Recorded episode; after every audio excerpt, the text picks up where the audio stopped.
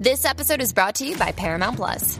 Get in, loser! Mean Girls is now streaming on Paramount Plus. Join Katie Heron as she meets the plastics and Tina Fey's new twist on the modern classic. Get ready for more of the rumors, backstabbing, and jokes you loved from the original movie with some fetch surprises. Rated PG 13. Wear pink and head to ParamountPlus.com to try it free.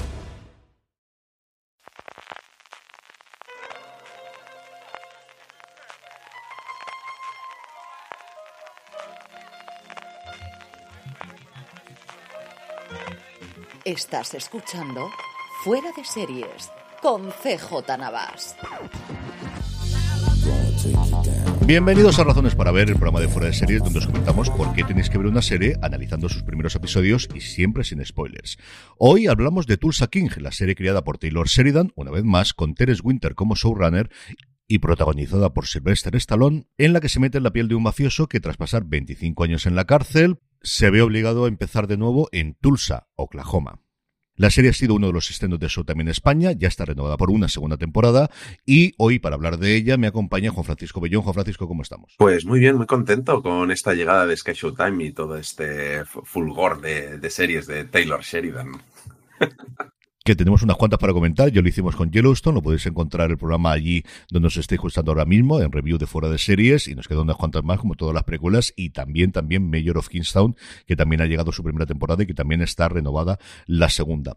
Hacemos un poquito la ficha, aunque ya he comentado inicialmente eh, de, de la serie. La serie, su sinopsis oficial, la que podéis encontrar en Sky Time, nos dice que después de 25 años en prisión, el miembro de la mafia, Dwight el General Manfredi, porque esto, ya que tienes a Silvestre Stallone, le da su nombre como Dios manda, es exiliado por su jefe a la zona rural de Oklahoma, a Tulsa concretamente, para ampliar sus operaciones. Cuando sospecha que los suyos trabajan en su contra, poco a poco va montando su banda, que es lo que ir haciendo Sylvester Stallone episodio tras episodio. Eh, ¿Qué es lo primero que recuerdas tú del proyecto antes de acercarnos a él, Juan Francisco? Claro, yo lo primero que recuerdo fue eh, un vídeo en el que Taylor Sheridan salía a anunciar eh, ciento y la madre de series que yo pensaba que, Mm. digo, pero si hoy no es el Día de los Inocentes, o sea, esta- estas bromas se elaboran mucho el Día de los Inocentes en Estados Unidos, el April Fool's Day, pero, pero vamos, es que era una locura. Bueno, y es que el, el Taylor Sheridan no para, amen- él, él no, no saca series, amenaza con sacar más series porque me parece que tienen desarrollo otras cuantas ya, que en breve se anunciarán. Sí, además yo recuerdo perfectamente ese vídeo que fue el momento de decir, esta es la apuesta en la que confían en Estados Unidos Paramount Plus. La serie, como os decíamos, nos llegó aquí con el desembarco de Sky Showtime el 28 de febrero. Pusieron tres episodios inicialmente, como han hecho con todas las series, con la quinta temporada de Yellowstone, con Mayor of Kingstown y con la gran mayoría de las series relativamente recientes. Están emitiendo a primeros de semana o a finales, porque quería haberlo comprobado, pero no ha habido forma humana de encontrarlo, porque todos los servicios online lo que te dicen es cuando se emitió el episodio en Estados Unidos, pero ya está disponible cuando estamos grabando esto el 7 de marzo de 2023, el cuarto episodio, así que en algún momento de la semana a ver si entro todos los días y me confirmo o escribo a Sky Showtime que se va bastante más sencillo que me digan qué día estrenan los nuevos episodios, que yo creo que son los lunes o los viernes en cada uno de los casos. La primera temporada tiene 10 episodios como comentamos, está renovada por una segunda y la leyenda cuenta, la leyenda que nunca sabemos si es cierta, pero desde luego la han repetido por activa y por pasiva, que Taylor Sheridan escribió el guion en un día, que tenía la idea clara de que quería interpretar a Sylvester Stallone, que lo escribió en un día, pero que aun siendo Taylor Sheridan eh, decidió que mm, ya tenía muchas cosas que hacer y que desde luego desarrollar la idea y hacer el resto de la, de la serie no lo podría hacer más allá del piloto.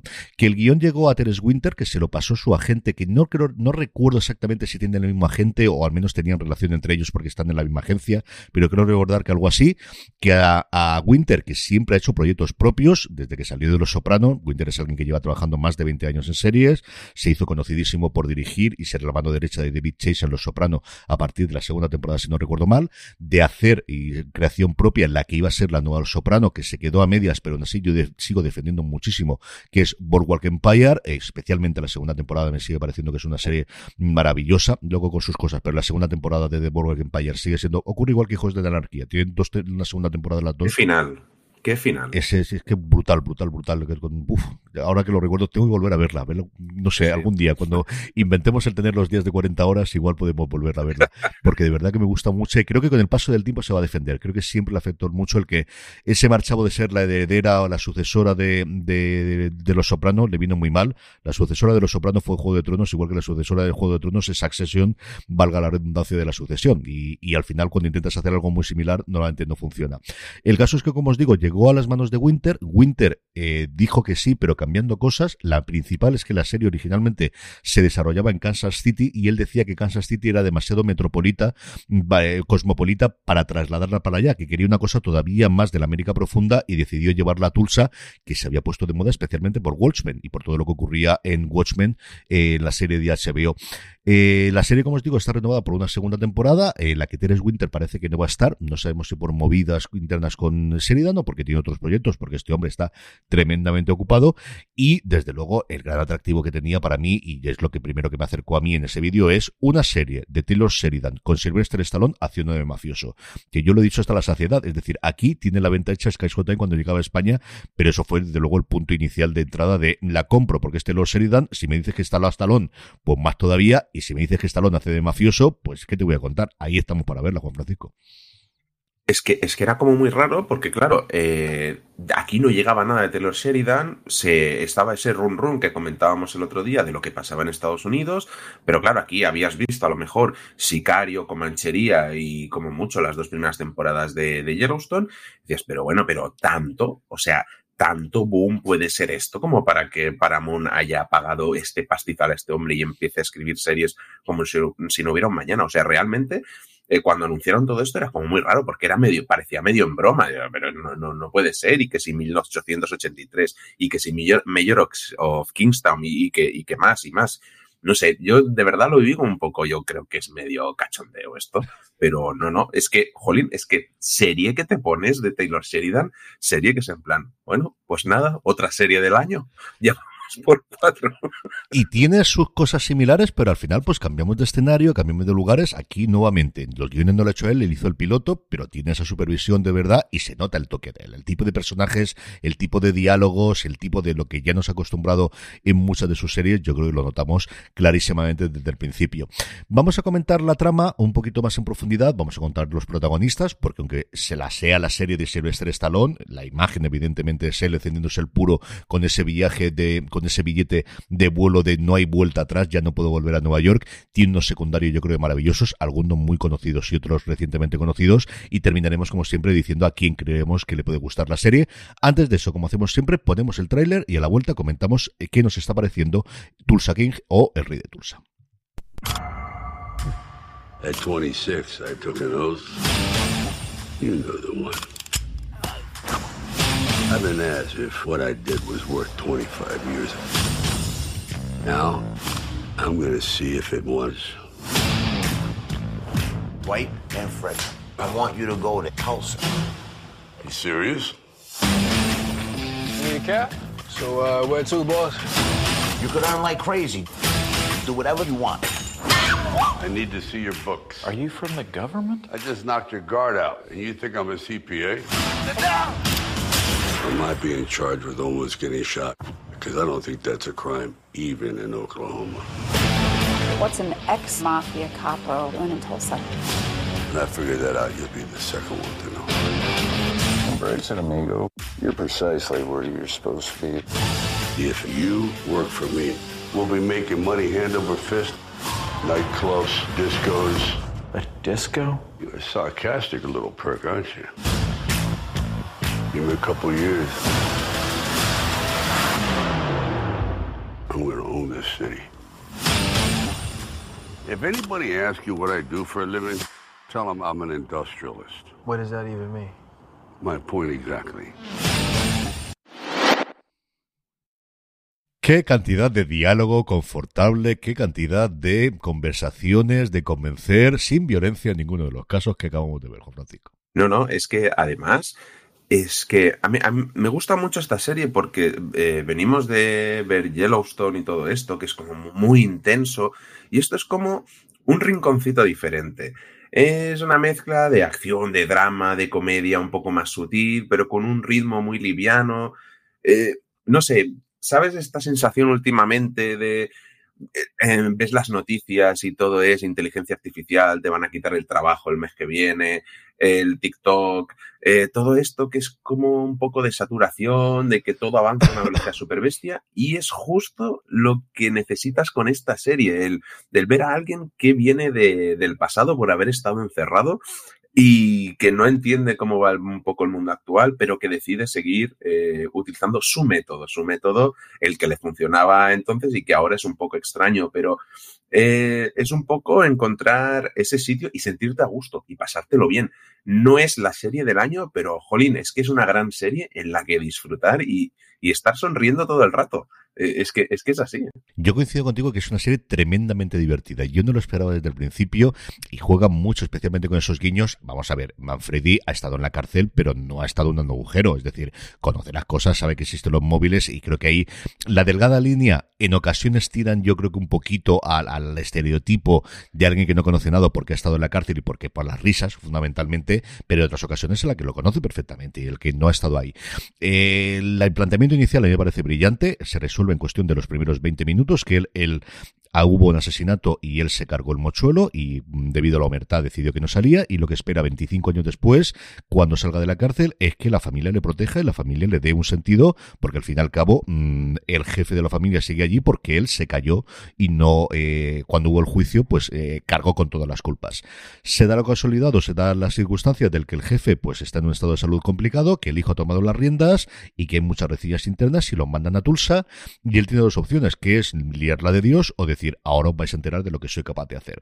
Y se va a ese Tulsa, donde va a encontrar un panorama de personajes bastante, bastante curiosos, que podemos comentar a partir de ahí. Yo creo que uno de los principales, porque podemos hablar de Stallone, hablemos de Stallone, que si no se nos va a escapar, Stallone está inconmensurable. A mí me parece que es de lo mejor que ha hecho la carrera y más en su edad a día de hoy.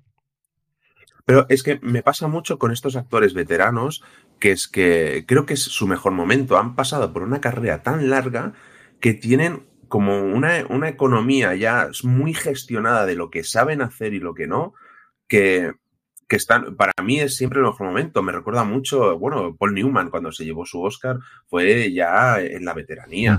y, y, madre mía, eh, veía su, la última, su última película, la que ahora, Camino a la Perdición. Y, y, claro, es que, es, que, es que no. Y aquí con Stallone pasa un poco lo mismo. Es que ya es un actor veterano, mm, está totalmente metido, y vale que no es el mejor actor del mundo, pero hombre, tiene una carrera y una, una carrera detrás que es que se nota muchísimo y, y desde el primer segundo, cuando te suelta ya la referencia a uno de los nuestros y ese caminito a, un poco a la inversa de Los Soprano con el coche, es que estás dentro ya, es que no, no, no, te tienen, te tienen desde el primer segundo. Tiene el carisma y te crees que es una amenaza. O sea, te crees que gente que es mucho más joven que él, que en otras circunstancias, el abuelo este que me va a hacer, eh, no, no, no, dale un bate. Dale un bate o dale las manos, que no tiene ningún tipo de problema.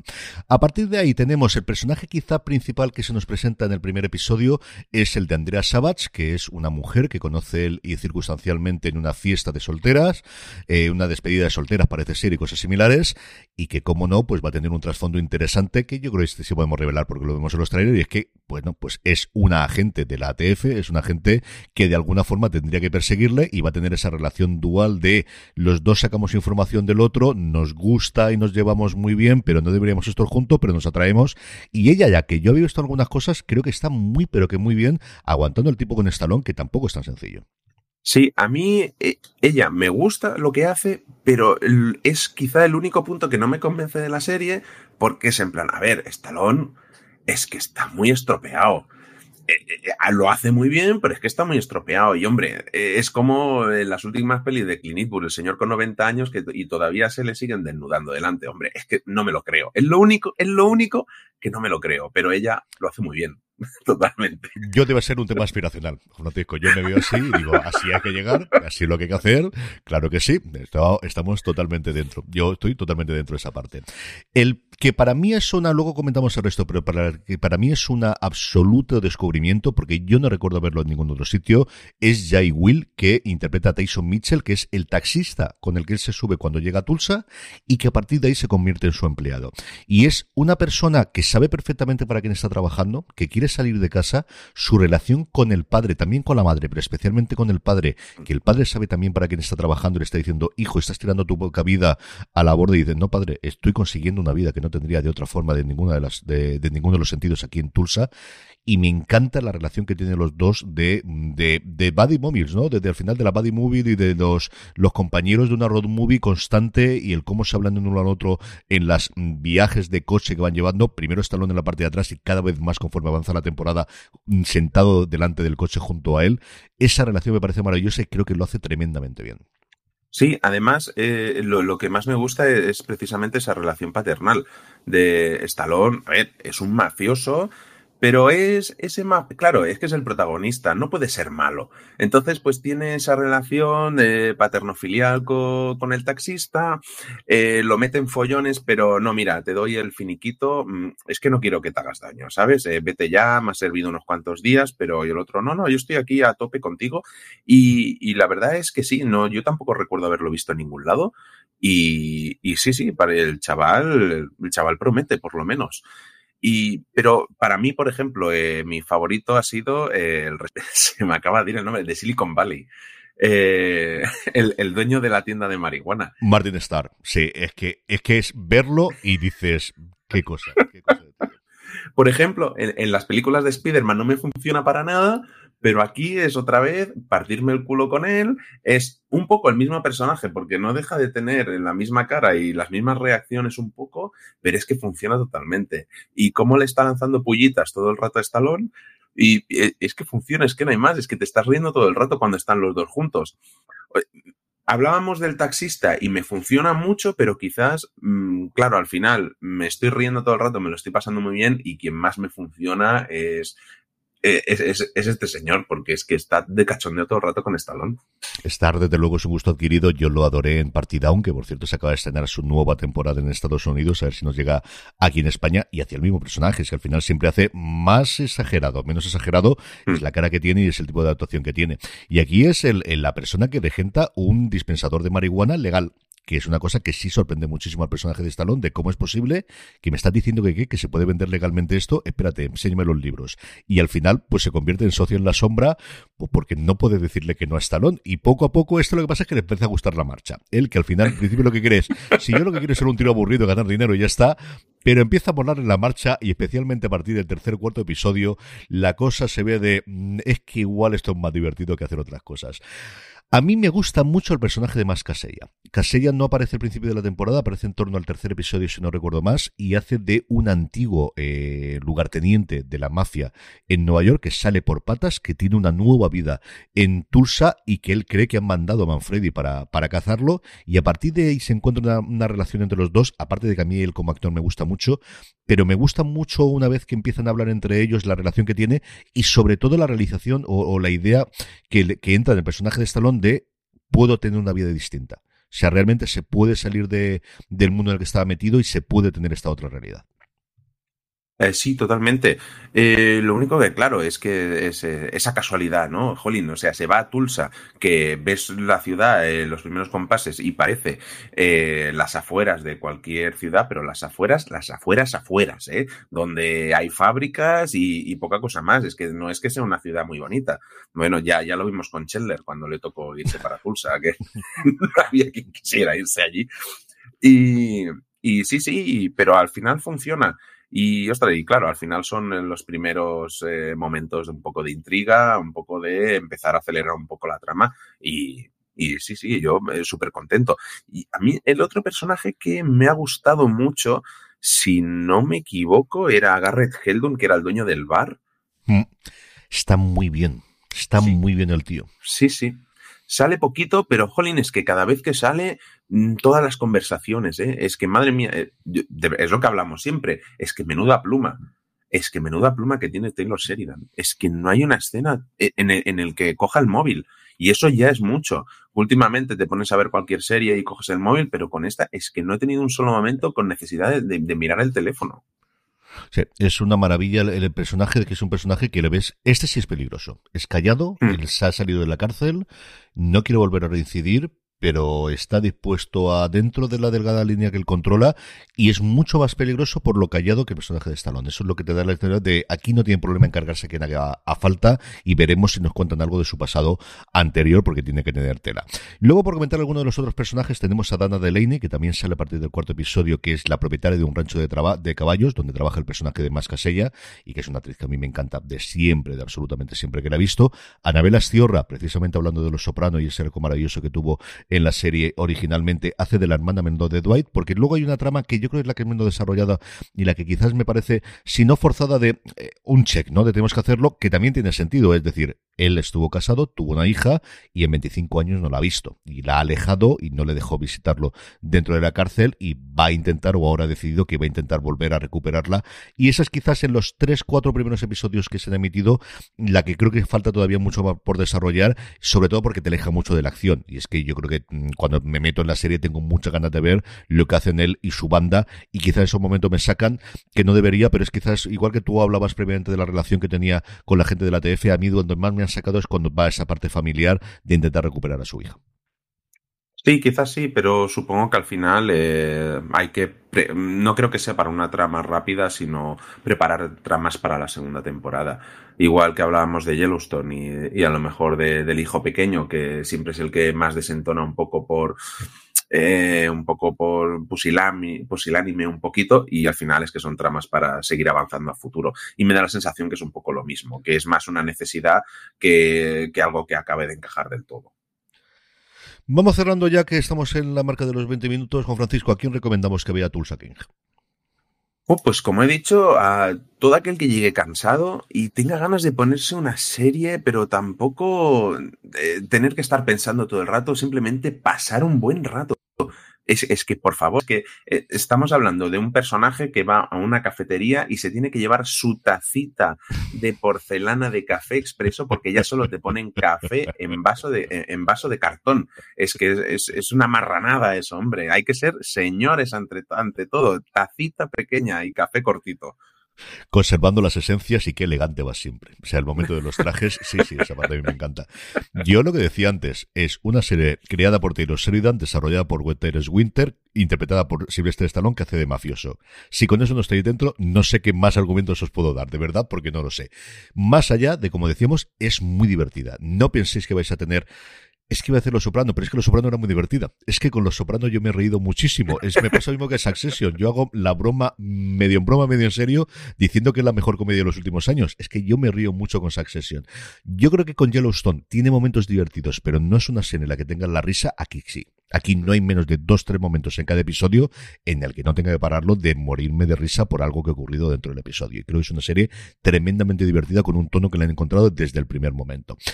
Esto es Tulta Sakin. La tenéis disponible, como digo, en Sky Showtime. Cuando termine de emitirse, yo creo que esta también amenazo, amenazamos Juan Francisco y yo en que haremos un review y analizaremos con spoilers y veremos qué sabemos de la segunda temporada, porque no lo estamos pasando muy, pero que muy bien viéndola. Juan Francisco, un abrazo muy fuerte. Gracias por, por haber compartido estos minutos con nosotros y hasta el próximo programa. Un abrazo enorme, nos vemos prontito. Y a todos vosotros, querida audiencia, espero que os haya gustado muchísimo el programa. Mucho más contenido, como siempre, fuera de series.com. Hemos vuelto además con Universo Star Wars y Universo Star Trek, analizando semana a semana todos los nuevos episodios, por un lado, de la tercera temporada de The Mandalorian y por otro lado, también de la tercera y última temporada de Picard. Lo podéis encontrar toda la información en fuera de series.com. Gracias por escucharnos y recordad, tened muchísimo cuidado.